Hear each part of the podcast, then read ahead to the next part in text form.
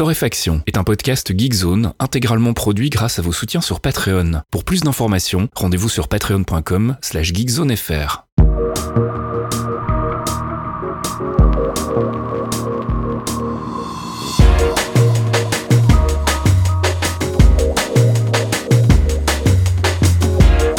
Bonjour Geekzone et bienvenue dans ce 199e épisode de Torréfaction. On se retrouve comme toutes les semaines pour une petite sélection de l'actu et l'air de rien 199 déjà euh, mon ami Caféine là, ça, on approche de la 200e, sera la semaine prochaine. Bah ouais, écoute, euh, c'est un truc de ouf.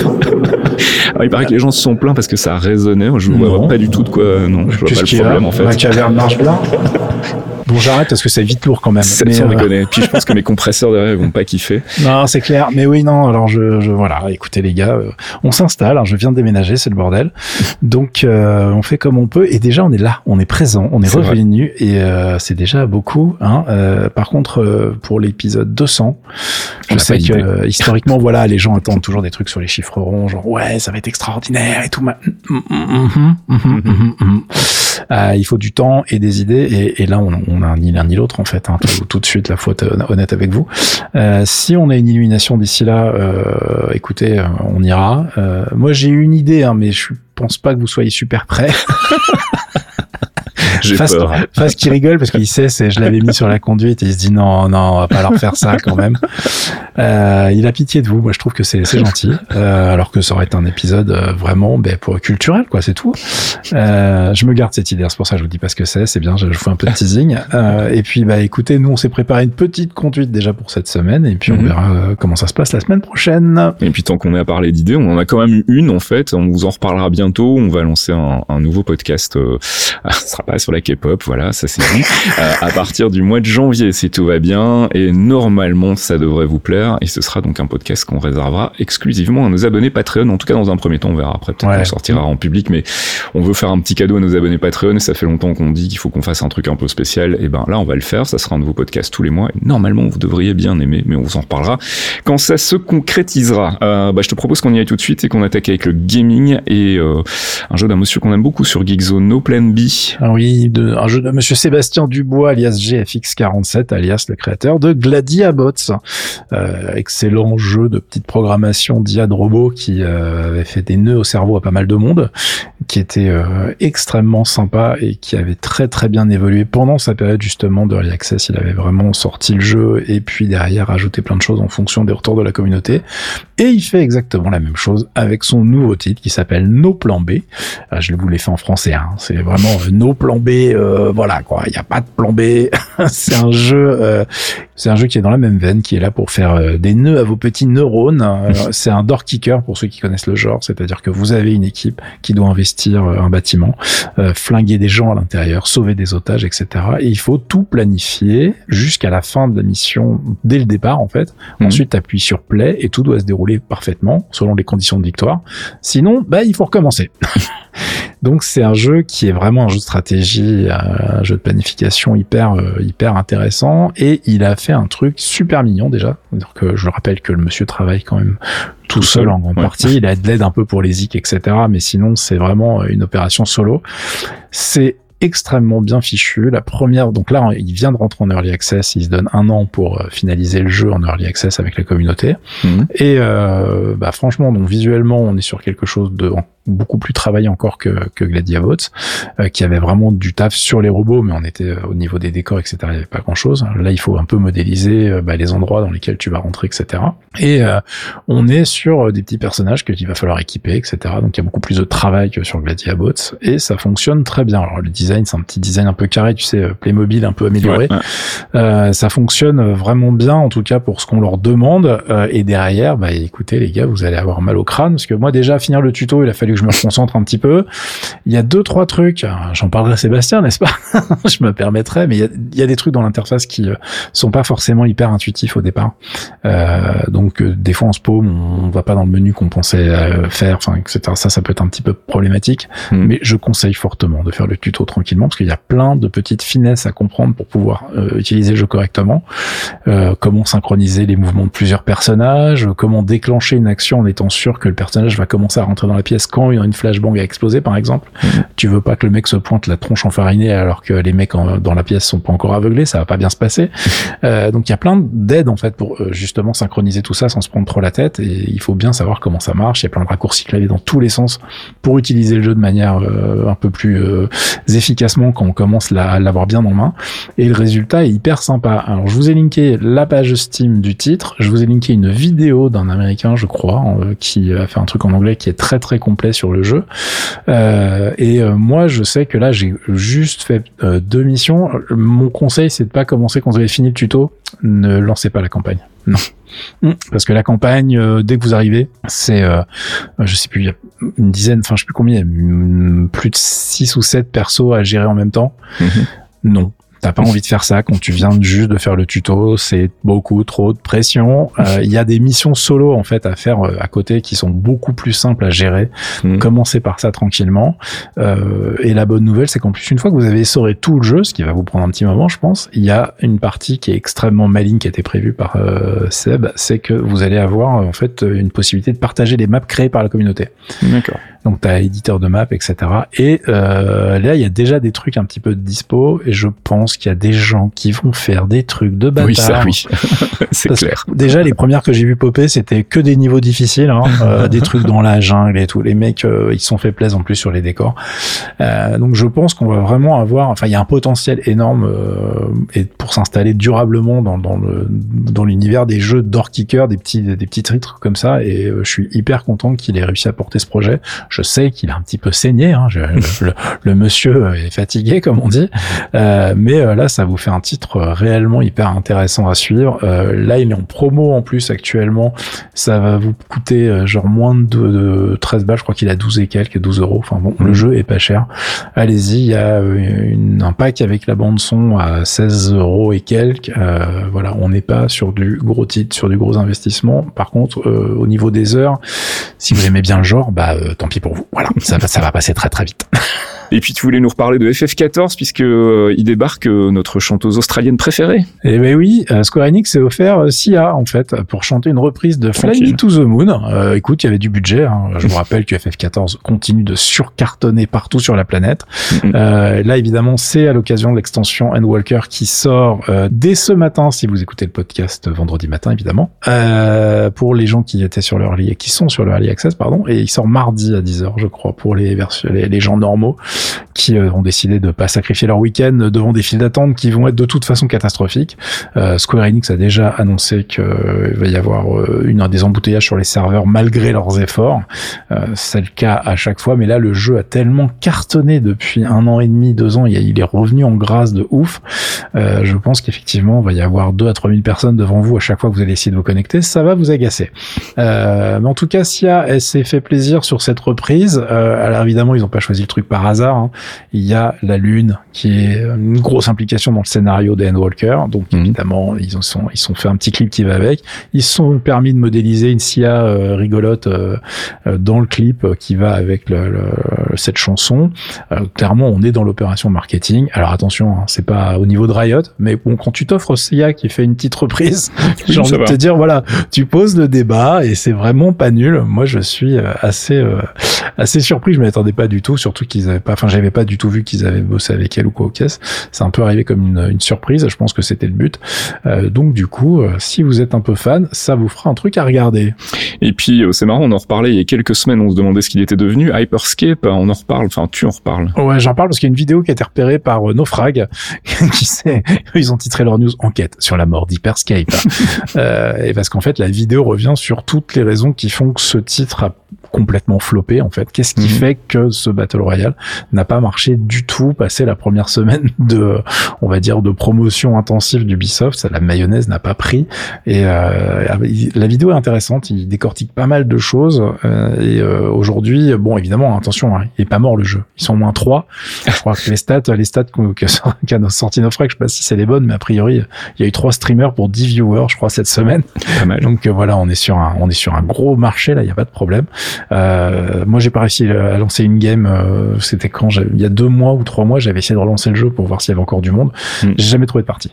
Je suis resté dans le lobby avec quatre personnes euh, et voilà, tu t'as plus vite fait de te taper une belote que que de jouer à ce truc-là. C'est pas glorieux tout ça. Non, et donc du coup, bah voilà, vous allez revenir sur le sur le truc. Je ne sais pas combien ça a coûté comme projet, mais trop d'argent a priori pour le résultat. Mm. Et ce qui est intéressant, c'est de pouvoir regarder un petit peu et de comprendre ce qui s'est passé pour ne plus jamais refaire la même chose. mais enfin, en même temps, si vous avez une idée de Battle Royale en 2021, arrêtez. Hein, c'est plus la mode. c'est autre chose. voilà, trouvez autre chose. Là, en ce moment, c'est être trop la mode. Allez, on passe du côté des apps avec la guéguerre entre Microsoft et Chrome. Oui, une petite guerre rigolote. Bon, alors attention, hein, c'est pas une guerre en fait. Hein. Chrome, ils sont même pas au courant qu'il y a une guerre. c'est Google, ils en ont rien à foutre. Mais euh, Microsoft est, commence à être assez ennuyé que vous utilisiez Edge et que le seul truc que vous fassiez avec, ça sera de télécharger Chrome en fait pour ne plus jamais utiliser Edge. Et depuis qu'ils ont euh, refondu leur nouvelle version avec justement les technologies Chromium, euh, bah maintenant ils se sont offert un truc qui rappelle les plus belles heures de Microsoft euh, quand ils étaient vraiment chiants. Le forçage. ah, la roue du forçage est présente, hein, je te confirme. Euh, coucou aux fans de Vibrolequin. Euh, on est sur un, on est sur vraiment un, un, un, procédé que je trouve vraiment dégueulasse, même même si ça me fait plaisir parce que quand c'est contre Google, tu sais, moi, il y a un petit côté ah oui oui bon d'accord. Mais là vraiment les mecs, vous avez été un petit peu loin. En gros, ils te mettent un pop-up quand tu télécharges Chrome avec Edge qui fait genre hé mais pourquoi tu fais ça? Parce que maintenant regarde Edge, c'est exactement comme Chrome sauf que c'est mieux car tu peux faire confiance à Microsoft. Je, je déconne pas, hein, c'est marqué dessus. Hein. Ils ont mis euh, genre euh, en vue avec la sécurité. Je sais plus comment ils ont tourné ça, mais euh, voilà, ils disent attends, comme c'est nous, c'est encore mieux. Bon, les gars, restons sérieux deux minutes déjà. Et ensuite, ah bah effectivement, ce genre de pratique n'est pas extrêmement bien vu. Donc il y a plein de petites news qui sont sorties dans la presse depuis quelques jours. Euh, je suis pas certain que cette notification reste très très longtemps. Surtout que je suis pas persuadé que après les procès avec euh, l'Union européenne et des choses comme ça pour habit de position dominante, voilà, ça soit une très bonne idée de faire ça. Euh, voilà. Et je vous rappelle que au lieu de rester euh, sur Edge ou de télécharger Chrome avec, vous pouvez installer Firefox ou Vivaldi. Ça sera de meilleures choses à faire. Hein. voilà, moi je dis ça, je dis rien.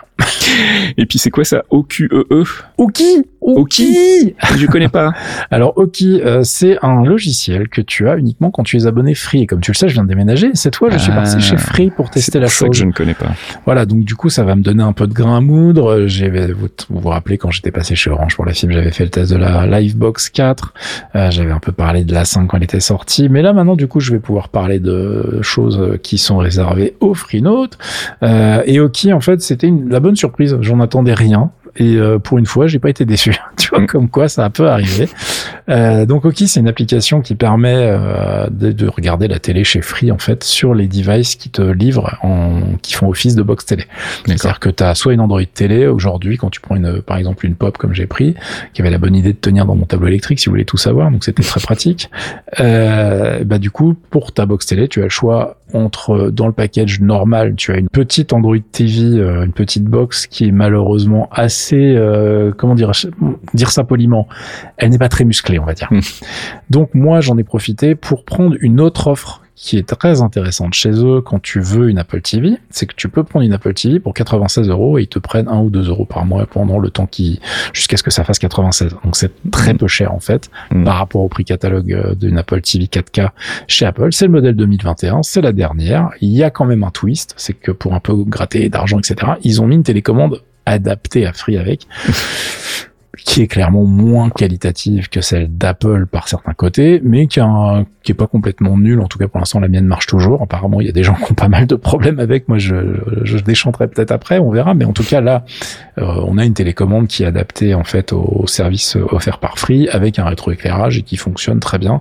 Et ça sera toujours moins pire que la télécommande Touch que j'avais avec ma vieille Apple TV HD, qui était vraiment pourrie euh, j'ai détesté cette télécommande tout le temps en fait jusqu'à ce que je la remette dans sa boîte.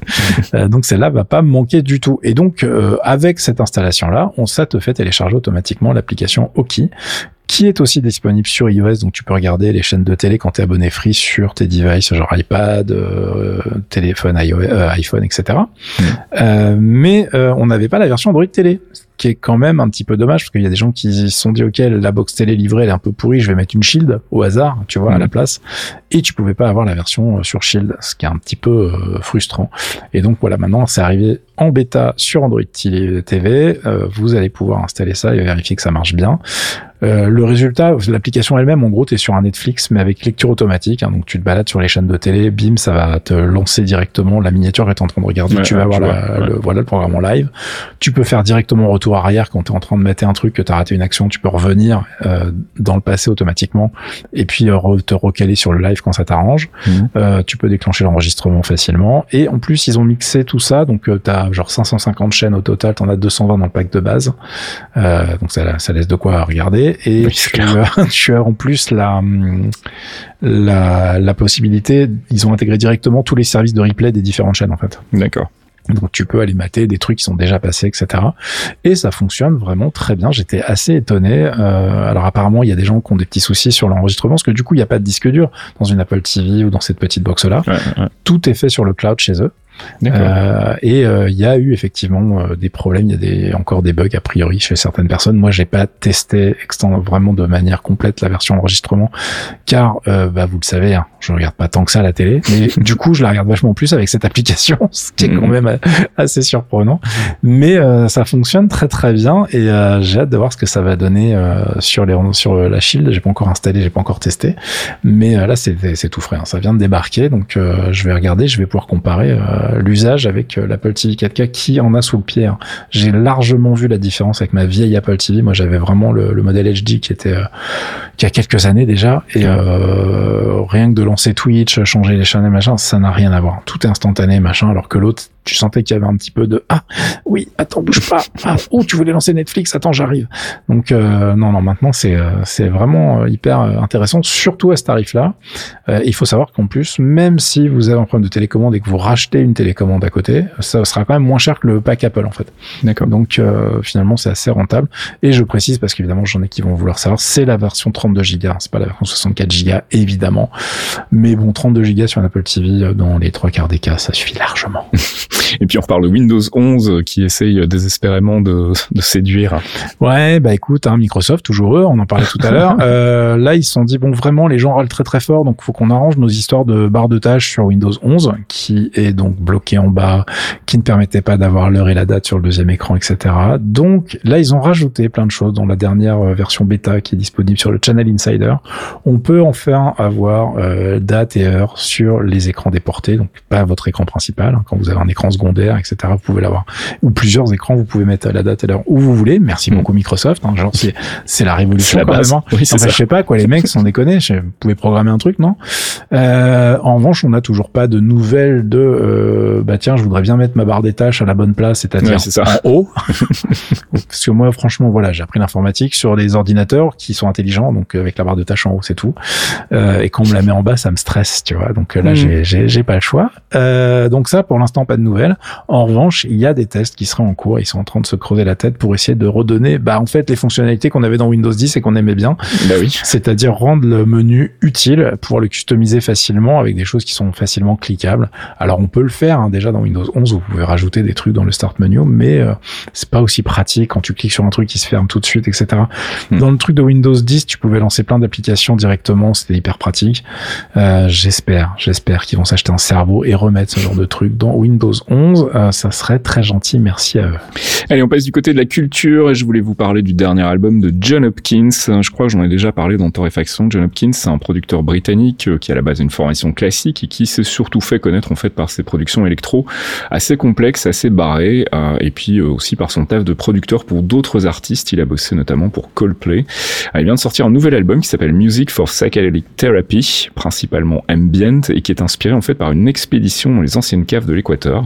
Et c'est en fait la conclusion d'un projet qu'il avait lancé en 2018. Il s'est dit tiens j'ai envie de faire un peu autre chose euh, que ce que je fais d'habitude. Et en fait là du coup il voulait composer de la musique qui était destinée en fait à accompagner des visites guidées. Du coup il est parti là-bas en Équateur. voilà, il est parti en Équateur. Il a capturé pas mal de sons et puis il est revenu. Il a fait cet album qui est vraiment un album très très planant, très immersif. Enfin tu, tu sens bien que ça a été composé pour être écouté dans un cadre particulier, mais ça fonctionne bien chez toi aussi avec un casque. Et euh, plutôt que d'en parler pendant des heures, je vais vous proposer d'écouter un extrait de cet album, le morceau Tayos Caves Equator 2.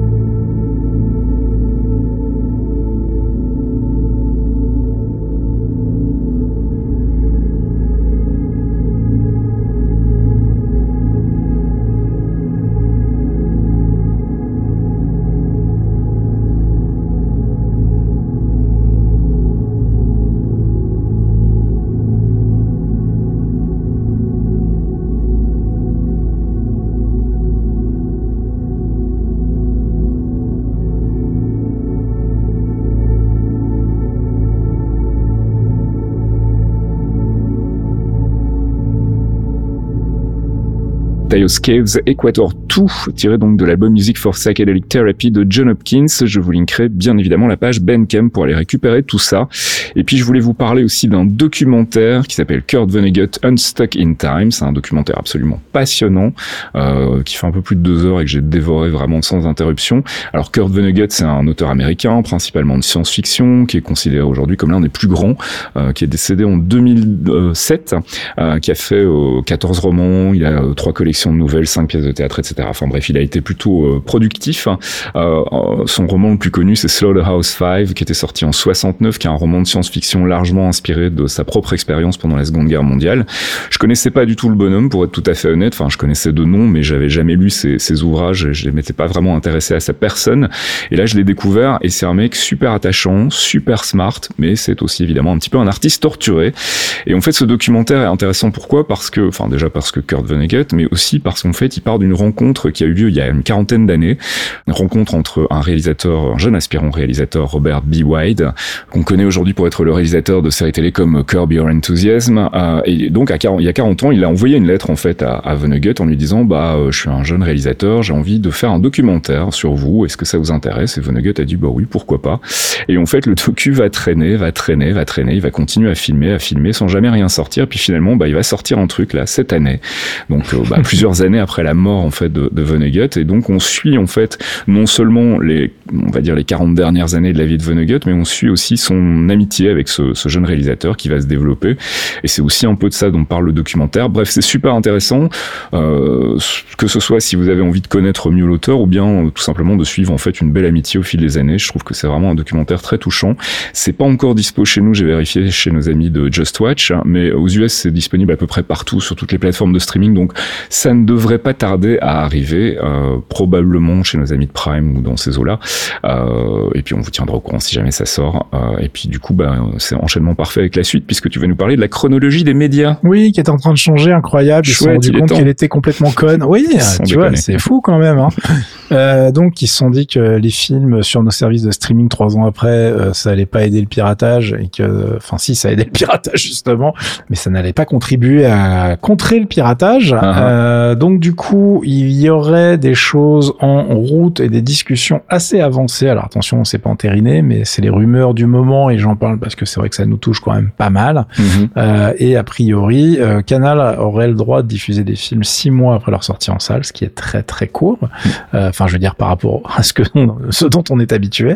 Et ça serait 15 mois, voire 12 pour la SVOD. Et en fait, ça serait plus long en fonction des investissements qu'ils ont fait sur le Cinoche. Mhm. En gros, euh, moins ils ont mis d'argent euh, dans la machine et plus ils vont devoir attendre pour pouvoir diffuser les choses.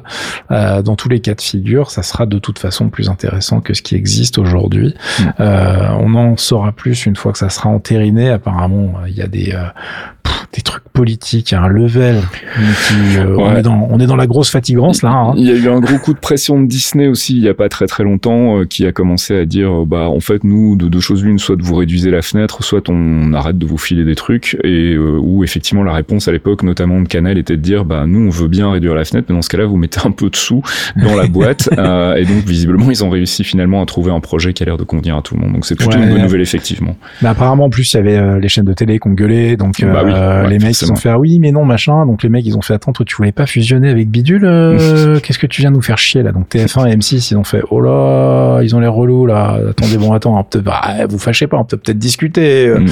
Donc apparemment les étoiles se sont alignées pour qu'on puisse faire évoluer ça, donc c'est une très bonne nouvelle euh, puisque je rappelle que oui euh, évidemment si vous piratez déjà bah, vous êtes content parce que vous aurez des meilleures versions plus vite. Mm. Mais on sait comment ça s'est fini pour la musique. Si vous enlevez les freins, en fait, les frictions, pour que les gens puissent profiter euh, tranquillement de leur truc chez eux avec des services qui peuvent se payer, en fait, tout bêtement, Bah sans se prendre la tête, ça marche très bien hein, sur la musique. On a quand même eu d'excellents résultats. Donc, euh, moi, je pense que c'est un, un bon move euh, et on en reparlera quand ça sera acté. Et puis on passe du côté de la tech avec GeForce Now 3080. J'ai failli le faire en anglais le chiffre aussi et puis à la dernière minute je me suis réalisé. Non, c'est chiant en fait en anglais en plus. Hein, donc voilà. euh, donc on va en parler la semaine prochaine, nous. Mais il y a les tests déjà dispo un peu partout sur le nouveau service de streaming de Nvidia. Euh, bon, euh, je vais niquer tout de suite le suspense, ça tue la gueule, voilà. Mhm. Euh, les gens sont très surpris, vers ça tue la gueule dans l'option genre ah mais ça marche vraiment et puis en fait c'est pas mal. Donc euh, les gens ont fait ah d'accord, mais attends c'est pas mal, mais en fait c'est vachement bien, puis c'est pas si cher que ça. Alors Mhm. c'est cher, mais c'est pas si cher, tu vois la nuance? Ouais. Bah, surtout vu le prix des cartes graphiques aujourd'hui, en fait. Voilà. Et quand tu fais le, quand tu fais le, le, le total d'un PC pour jouer et que tu te dis bah finalement 99 Ouais, euros pour c'est 6 clair. mois Mhm. sur le truc, bah pff, pourquoi pas Parce que 200 balles par an, euh, ça peut être vite rentable en fonction de tes usages. Bah tiens, tu voulais t'acheter juste un Mac pour le boulot, etc. D'un coup, ça devient une machine de jeu nickel. Euh, les nouveaux Macs sont vachement bien en plus pour tout le reste. Tu te dis, Hmm, attendez, il y a peut-être un move à faire là. Donc euh, ça ouvre des perspectives intéressantes. Moi, je prévois de sortir un article sur le sujet sur Geekzone la semaine prochaine, car j'ai mon accès normalement demain. Mhm. Euh, et je euh, j'en parlerai du coup la semaine prochaine en torréfaction en ayant testé la chose sur plein de périphériques différents, euh, sachant que je ne pourrais pas le tester sur Android parce qu'il faut des téléphones spéciaux, machin, machin, que je n'ai pas le bon modèle. Bref, Euh, mais en tout cas, le, le- ça sent très très bon et a priori ça tient toutes les promesses euh, comme on l'espérait quelque part. hein. Mm. Euh, voilà, rendez-vous la semaine prochaine. Et puis on termine avec une petite review du Qualcomm Snapdragon 8 génération 1. Tu kiffes ou pas comme nom là? Tu C'est long. c'est un truc de ouf. Alors euh, oui, Qualcomm a décidé de dépoussiérer euh, tous ces, euh, enfin sa nomenclature en fait pour ces différents euh, CPU, System on Chip, pardon. Mhm. Euh, et du coup, on passe pas, on n'a pas de 999, on était au 888. Ils se sont dit oh là là, euh, ça devient compliqué, euh, faut qu'on trouve autre chose. Donc maintenant, c'est le 8 Gen 1 effectivement. Euh, et euh, je vous ai linké en fait euh, pas mal de choses parce que comment ça se passe les présentations de produits sur ce genre de truc. Qualcomm le fait toujours à l'ancienne, hein, c'est-à-dire qu'il prend ses petits influenceurs et journalistes, il les emmène tous à Hawaï, oui, même en plein Covid. Euh, si vous voyez des photos de gens à Hawaï qui sont dans la tech, maintenant vous savez pourquoi. Euh, et euh, bah du coup, euh, ils font une présentation en disant ça va être extraordinaire, etc. Mais tu testes rien. tu Ouais. vois. Euh, enfin, tu, tu, tu testes des choses qui sont dans un encadrement extrêmement euh, sécurisé, Strict, ouais. Ça dépend en fait de comment ça se passe, tu vois. Mhm. Mais là, toutes les toutes les annonces sont faites. Bah voilà, il faut faire confiance à Qualcomm, comme dirait l'autre. Et en fait, il y a un mec qui est assez agacé euh, par la façon dont ça se passe. Donc, je vous ai fait un petit thread reader. Euh, J'ai regroupé un peu tous les tweets qu'il avait balancés. En fait, le mec s'appelle Alex Russell. Il est rigolo. C'est un gars qui bosse sur Edge Mobile en fait. Donc, euh, bah, les technos et la puissance des systèmes on chip, ça l'impact au niveau de son boulot tous les jours, tu vois. Mhm. Euh, et a priori, il en a marre que les gens ne tapent pas assez fort sur Qualcomm parce que lui il dit mais c'est vraiment de la merde. Il faudrait que les gens se réveillent. J'en peux plus. Et, euh, et lui, il est en mode bah nous, on est content hein, qu'ils annoncent des trucs plus rapides, mais ils annoncent des trucs plus rapides par rapport à ce qu'ils avaient l'année dernière. Et en fait, le truc qui va sortir en 2022 est toujours vachement plus lent que euh, les processeurs Apple de 2020. Ouais. Et donc lui, il est en mode genre mais mais je comprends pas pourquoi personne en parle. Si c'était Mhm. AMD Intel, euh, les gens feraient des papiers de ouf en expliquant à quel point c'est un scandale, euh, pourquoi tel ou tel euh, fabricant est à la rue, etc. Une communication bien verrouillée donc. Voilà, et donc lui, il est en mode genre, mais euh, les mecs, euh, parlez-en plus. Alors, de toute façon, tous les tests qui sont sortis, enfin tous les tests, tous les trucs qui sont sortis dans la presse, euh, ne sont que des remâchages de communiqués de presse, puisqu'encore une fois, les gens n'ont pas eu les produits dans les mains. Ce sont des systèmes on-chip qui vont être dans les flagships de l'année prochaine. Mhm. Euh, donc, euh, on n'y est, on n'y est pas, et pour pouvoir les tester, bah, il faudra ces putains de téléphones. Donc, euh, calmons-nous. En revanche, il y a quand même pas mal d'améliorations. hein, je vous rassure, euh, on n'est pas quand même sur un truc qui va être complètement pourri, mais c'est vrai qu'on s'attend à un petit move un peu plus violent de la part de Qualcomm, euh, puisque euh, Apple a quand même bien pris les devants. Ouais. Donc là, ils sont sur une, une architecture ARM 9 avec une gravure en 4 nanomètres. Alors, faut faire gaffe avec les chiffres parce qu'en fonction de l'usine, les gens parlent de 4 ou de 5, euh, mais c'est presque la même chose. Enfin, ça devient compliqué, Mhm. tu vois, à suivre. Euh, le corps principal, ça sera un truc qui s'appelle le Cortex X2. Il sera à 3 GHz. Il y aura trois performance cores euh, pour épauler ce corps principal qui va seront basés sur un truc qui s'appelle le Cortex A710 qui eux vont aller à 2,5 GHz. Euh, et on aura quatre cœurs euh, qui sont euh, ce qu'on appelle les efficiency cores qui eux sont basés sur un design qui s'appelle le Cortex A510 qui vont tourner à 1,8 GHz. C'est eux qui se tapent tous les trucs en background sans, Ouais, en ouais, essayant de sauver votre batterie, tu vois. Euh, donc donc, ce qu'ils annoncent en termes de perf, c'est 20% de mieux que le modèle de 2021. Euh, C'est pas et, ouf. et c'est pas ouf, surtout quand tu vois par rapport à, enfin, les perfs qu'ils avaient sur le modèle Oui, de c'est ça, 2021, ils étaient pas Mhm. folles, tu vois. Donc Mhm. justement, les mecs disent, bah pff, oui, ça aurait pu être un petit peu mieux quand même. Surtout quand tu vois les gaps générationnels qu'il y a chez Apple de l'autre côté en même temps. Non, puis en tu- plus, c'est ce que eux annoncent, donc euh, Voilà. faut voir la réalité des choses, quoi. Exactement, ça va être assez rigolo. Euh, mais bon, les mecs ont un petit peu d'espoir dans la presse tech. Alors je regardais, ils ont tous été très très gentils, donc ce qui énervait le fameux Alex. Mhm. Euh, mais euh, il y a quand même bon des informations qui sont un petit peu plus avec un peu plus de recul chez nos amis de euh, Anantech par exemple, Mhm. qui disent bon, il y a des choses qui vont vraiment progresser dans le bon sens. On a bon espoir que la nouvelle version du GPU Adreno soit vachement mieux. Mhm. Bah, mais globalement, les mecs disent voilà sur le papier ça peut le faire, mais tant qu'on n'a pas testé, euh, non on va juste fermer notre gueule parce que globalement, euh, on, voilà on n'a pas testé les mecs, c'est pas notre métier quoi. Mais bon, tu vois le problème c'est que quand t'es en train d'écrire ça et que t'es en train de bouffer des petits fours à Hawaï en 2021, Ouais, ouais. C'est pas très crédible. bah c'est bah c'est hyper compliqué de dire plus en fait, de, de dire mal.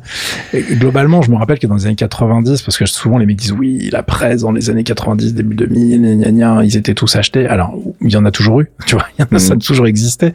Mais nous, on avait une liberté qui était ouf à l'époque, parce que je me rappelle qu'on était plein de médias à partir, par exemple, moi je me rappelle de voyages de presse ATI et compagnie, où euh, en gros, euh, les mecs euh, te rincent pendant une semaine et toi tu rentres et tu fais c'est vraiment une carte graphique de merde. et euh, les gars euh, sont en mode genre ok, whatever. Et, euh, donc bon, c'est ça, l'un n'empêche pas l'autre à l'époque. De nos jours, c'est un petit peu plus compliqué, surtout si t'espères repartir l'année prochaine quoi. Donc euh, c'est euh, c'est la multiplication des médias, des influenceurs et que ça font que tu peux vraiment choisir les gens que tu veux emmener pour choisir le message que tu veux Ouais, véhiculer. c'est ça. ouais. Donc voilà, c'est pour ça qu'il faut donner sur notre Patreon pour qu'on puisse vous dire la vérité. Bien joué. La vérité, je suis pas mal. hein. Ah ouais. Comment Franchement, le marketing, ça fonctionne, vous allez voir.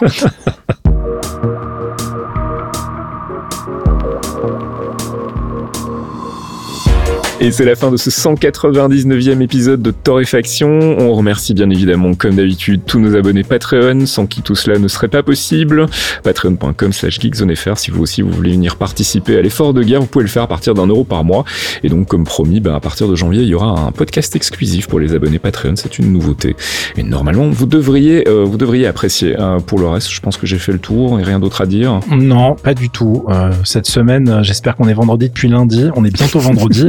et même ce vendredi va être pénible. Donc, euh, vraiment, les gars, pour le numéro 200, je vous jure, il y aura, il y aura, à part une idée extraordinaire, faites vos propositions hein, C'est sur ça. forum. hein. si vous avez des idées, aidez-nous. Mais euh, venez pas nous demander des trucs avec beaucoup de travail, parce que je, les, les journées font toujours 24 heures et ça défile toujours. Et j'ai pas de rideau mes fenêtres, ok? D'accord? Vous voyez mon niveau de priorité là, il faut que je m'occupe de trucs hyper importants, donc euh, enfin à toutes mes fenêtres quand même. Je me respecte un minimum. Mais euh, voilà, il faudrait que je finisse de m'installer, ça serait hyper cool. Merci beaucoup. Tu m'étonnes. Bon, allez, bon week-end. À la semaine prochaine. Ciao. À plus, ciao.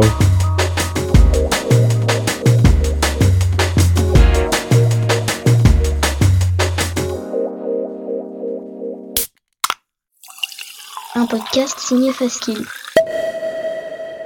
Faskill.com Des actus, des dossiers, des tutos, des podcasts, Geekzone c'est le site de la culture geek sous toutes ses formes et aussi une communauté en or. Retrouvez-nous sur geekzone.fr et soutenez-nous via Patreon, geekzone.fr par des geeks pour des geeks.